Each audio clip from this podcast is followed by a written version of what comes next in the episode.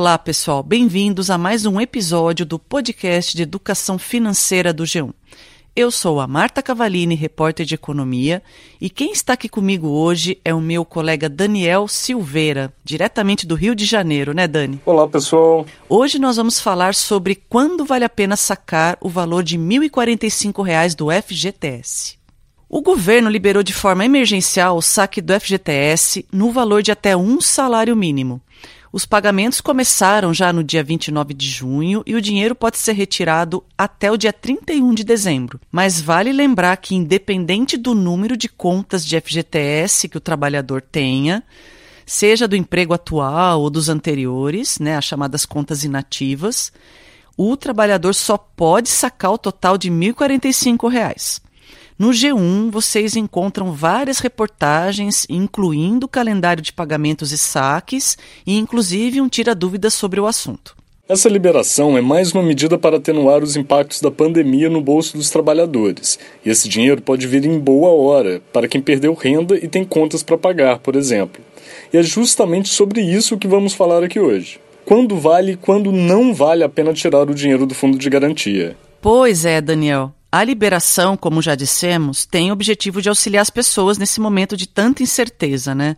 E por isso o trabalhador deve pesar bem aonde ele vai gastar o dinheiro caso decida fazer o saque. A planejadora financeira Sheila Davi Oliveira alerta para o que deve ser avaliado na hora de sacar o dinheiro. Vamos ouvir. É importante lembrar que as pessoas elas são movidas pelos seus comportamentos e desejos. E um deles, e o maior deles, é o consumo, né? Então, o anúncio da possibilidade do saque, ele pode estimular o consumo sem necessidade. Esse valor do fundo de garantia, ele deve ser utilizado para uma emergência e não para gastos com supérfluos. É importante entender que estamos atravessando um momento de crise econômica.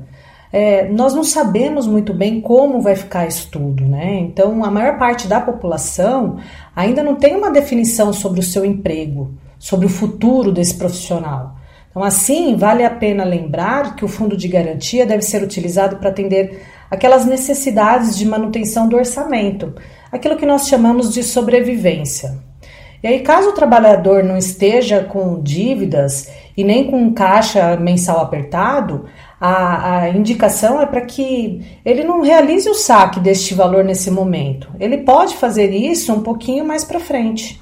A prioridade deve ser usar esse dinheiro em bens e serviços essenciais, como alimentação, itens de limpeza e higiene, contas de água, luz, aluguel e condomínio, por exemplo. Ou seja, apenas gaste com o necessário neste momento. E caso seja necessária a compra de algum bem durável, como uma geladeira ou fogão, por exemplo, é bom evitar o parcelamento. O ideal é utilizar o recurso do FGTS para complementar o pagamento à vista desses bens. Exatamente. E esse dinheiro pode ser a salvação para não se endividar, mas é preciso muito cuidado para não cair na tentação de usar o dinheiro para compras supérfluas né, e desnecessárias. Muitas pessoas usam rendas extras, né, como essa do FGTS que está vindo aí, em compras que não precisam, sem levar em conta a sua situação financeira atual, entrando numa bola de neve de inadimplência. A Sheila fala sobre a importância de direcionar os gastos com o dinheiro do FGTS. Vamos ouvir. Vale lembrar da finalidade do fundo de garantia. Ele nasceu para o trabalhador ter uma reserva em um determinado momento da vida, seja para somar no momento da aposentadoria, seja para a compra de um imóvel ou para utilizar em casos de doenças graves e mesmo no momento de, um, de uma eventual demissão. Então é importante lembrar que o fundo de garantia não é um valor que deve ser utilizado na categoria do que chamamos de gastos com os luxos. É, como, por exemplo, um projeto de viagem, a troca do carro, entre outros gastos que não sejam necessários nesse momento. Fundo de garantia é uma reserva financeira que deve ser utilizada em momentos bem específicos e a pandemia é um momento bem específico, onde as famílias estão atravessando dificuldades financeiras. Ao optar pelo saque, o trabalhador deve ter em mente que esse dinheiro é para sobrevivência. Por exemplo, esse valor deve ser utilizado para alimentação, pagamento de aluguel, condomínio, conta de água, luz, gás, itens de higiene, ou seja, para necessidades imediatas que estão no orçamento mensal. O trabalhador deve fazer uma reserva financeira levando em consideração essas necessidades. Caso essas necessidades estejam sendo atendidas, o importante é sanar as dívidas. Não tem necessidade de estar com dinheiro guardado mantendo um empréstimo com taxas altas. Falando em inadimplência, Marta, é bom a gente lembrar que se as contas essenciais estão atrasadas e não podem esperar, esse é o momento de quitar essas dívidas. Caso o valor resgatado seja suficiente para quitar os débitos em atraso, mesmo assim, é preciso cuidado. Avalie se não vai precisar desses valores no futuro em momentos de crise, é hora de planejar muito bem os gastos. Além disso, é válido negociar e conseguir descontos, diminuindo grande parte da dívida. Por outro lado, se não for para quitar 100% da dívida, é mais interessante investir o valor para conseguir melhores descontos nas negociações no futuro. A planejadora financeira explica como usar o dinheiro para pagar as dívidas. Ouve só. Então, primeiro, a pessoa precisa separar aquele montante para os gastos de sobrevivência, né? Como, por exemplo, alimentação. Então, depois de feito isso, aí sim nós vamos para os pagamentos das dívidas. E para o pagamento das dívidas, o trabalhador ele deve saber qual o valor e as taxas de juros de cada contrato. Depois é analisar as prioridades. Então, nós precisamos levar em consideração o pagamento daquelas dívidas por sobrevivências essenciais, então, como as contas de água, luz, gás, aluguel, né, entre outras de necessidades imediatas. Depois, é, aquelas que, que possuem aqueles juros mais altos, essas terão prioridade no pagamento, como por exemplo, as taxas condominais, que têm juros altos e, e um atraso dela pode render grandes prejuízos financeiros para o próximo mês. Né? Esse é um exemplo. Então, uma dica importante é que antes de pagar qualquer dívida em atraso, a pessoa tente negociar com o credor uma condição mais especial, né? uma redução de juros, enfim. O, o essencial é que o trabalhador utilize esse dinheiro do fundo de garantia com consciência e que sirva para ajudar ou aliviar o planejamento dele mensal nessa época, nesse tempo de crise.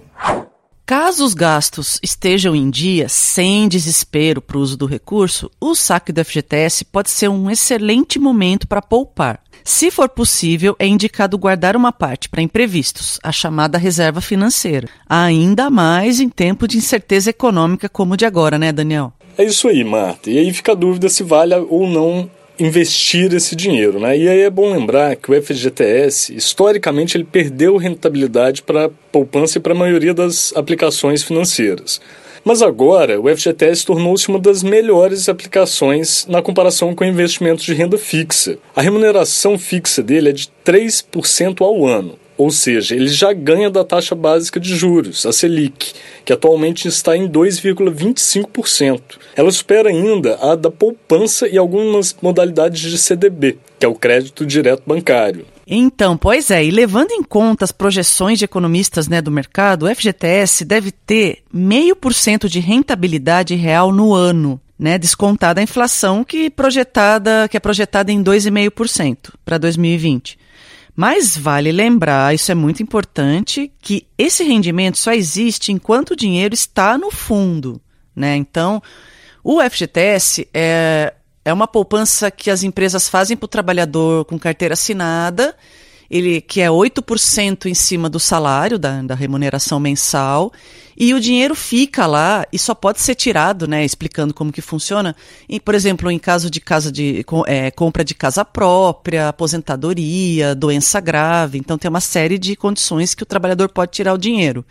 E esse saque de agora do governo, ele limitou em 1045 e o trabalhador pode tirar esse dinheiro dentro desse calendário que a Caixa divulgou. Mas, se o trabalhador optar por deixar o dinheiro e só tirar naquelas condições específicas né, que são determinadas pela lei, o dinheiro fica rendendo 3,5% ao ano.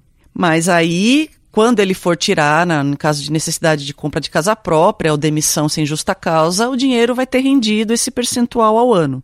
Então, se ele ah, eu vou tirar os meus 1.045 agora, porque eu quero investir em outra coisa. Esse trabalhador vai ter que pesquisar muito bem as opções oferecidas pelo mercado para não perder dinheiro em tempos de Selic no menor nível da história. Inclusive, tem que ser até investimentos de longo prazo, tipo um ano, dois anos em, aplicados. Não é tão simples assim. Então, de repente, precisa pesar se vale a pena deixar na, na conta do fundo de garantia o dinheiro lá 3% ao ano, ou se encontra uma outra aplicação que tenha pelo menos 3% ou acima disso, né? A planejadora Sheila fala sobre os cuidados ao investir o dinheiro e explica para gente, né, como é que funciona as aplicações se a pessoa retirar o dinheiro do fundo de garantia. Vamos ouvir. Partindo do pressuposto que a pessoa que está em uma situação financeira confortável é aquela que está mantendo o seu salário, o seu padrão de vida, está com as contas em dia, sim, ela pode sacar este valor pensando em retornos financeiros para a carteira de investimentos. Isso porque somar ganhos aos projetos de vida é uma estratégia que muitos buscam. Então, neste caso, vale a pena sacar este valor porque a pessoa está pensando em um retorno financeiro em médio e longo prazo. Investimentos em médio e longo prazo têm mais possibilidade de ganhos rentáveis que o fundo de garantia, que a poupança e outras opções que estão atreladas à Selic. É recomendável, neste caso, que a pessoa tenha traçado os seus projetos de vida, então, com os valores e datas bem definidas. E depois é, buscar o auxílio de um consultor de investimentos para que ele possa indicar o, o investimento ideal para esse projeto. Entretanto, é muito comum que as pessoas não sabem o tamanho dos seus sonhos, elas não sabem quando querem viajar, elas não sabem quanto querem gastar. Então, neste caso, acertar o caminho do investimento ideal fica muito mais difícil e as chances de errar na carteira de investimento é bem maior. Então, por esse motivo que é muito importante realizar o planejamento financeiro. Ele serve para monitorar nossos comportamentos em relação ao dinheiro e também a espelhar o futuro e os projetos de vida. Em resumo, se você é uma pessoa que realiza um planejamento financeiro e sabe onde investir ou gastar esse dinheiro do fundo de garantia, faça o saque. Caso contrário, deixe ele onde ele está. Acho que é melhor, né? E o importante é saber utilizar dessa vantagem. Afinal de contas, não sabemos se haverá, eh, se haverá outra oportunidade dessa. Enfim, esse recurso extra do FGTS é muito importante para esse momento de crise que a gente está vivendo. Mas é preciso planejamento e cuidado para que esse dinheiro possa ajudar efetivamente agora ou em momentos futuros. Lembrando que essa crise ainda deve durar muito tempo. É, exatamente. Bom, de uma forma ou de outra, o principal a ser feito nessa situação delicada é se educar financeiramente. É preciso reavaliar o padrão de consumo, né? Ver como é que funciona o gasto, como é que ele pode ser melhorado, tal. E o momento, como ele é delicado, ele requer atenção quanto à destinação dos recursos financeiros, não somente, né, do valor de 1045, mas de toda a renda mensal, ou seja, como que a pessoa faz para equilibrar o orçamento com a renda que ela tem. Ou seja, o primeiro passo é olhar para a situação de forma honesta e levantar todos os números, readequar os gastos, além de cortar despesas desnecessárias. A reorganização financeira inclui ainda traçar um planejamento para renegociar dívidas em parcelas que respeitem o seu orçamento mensal. A Sheila Oliveira resume para a gente o que levar em conta para fazer o saque do FGTS. Vale a pena sacar o fundo de garantia quando você está com orçamento doméstico negativo, com caixa apertado e principalmente se você tem dívidas. E mesmo que o valor de R$ 1.045 não seja o suficiente para resolver todos os seus problemas, vale a pena sacar. Isso porque você evita o acúmulo dessas dívidas e o pagamento de juros altos. Ou seja, quanto antes você se livrar dessas dívidas, melhor. E o trabalhador, ele pode sacar também quando sente que esse caixa está apertado, né? É uma medida de contenção, importante para criar uma caixinha de emergência, mas ele deve sempre se lembrar que esse dinheiro é uma reserva emergencial. Então, se ele pensa em investir, esse valor tem que ter liquidez.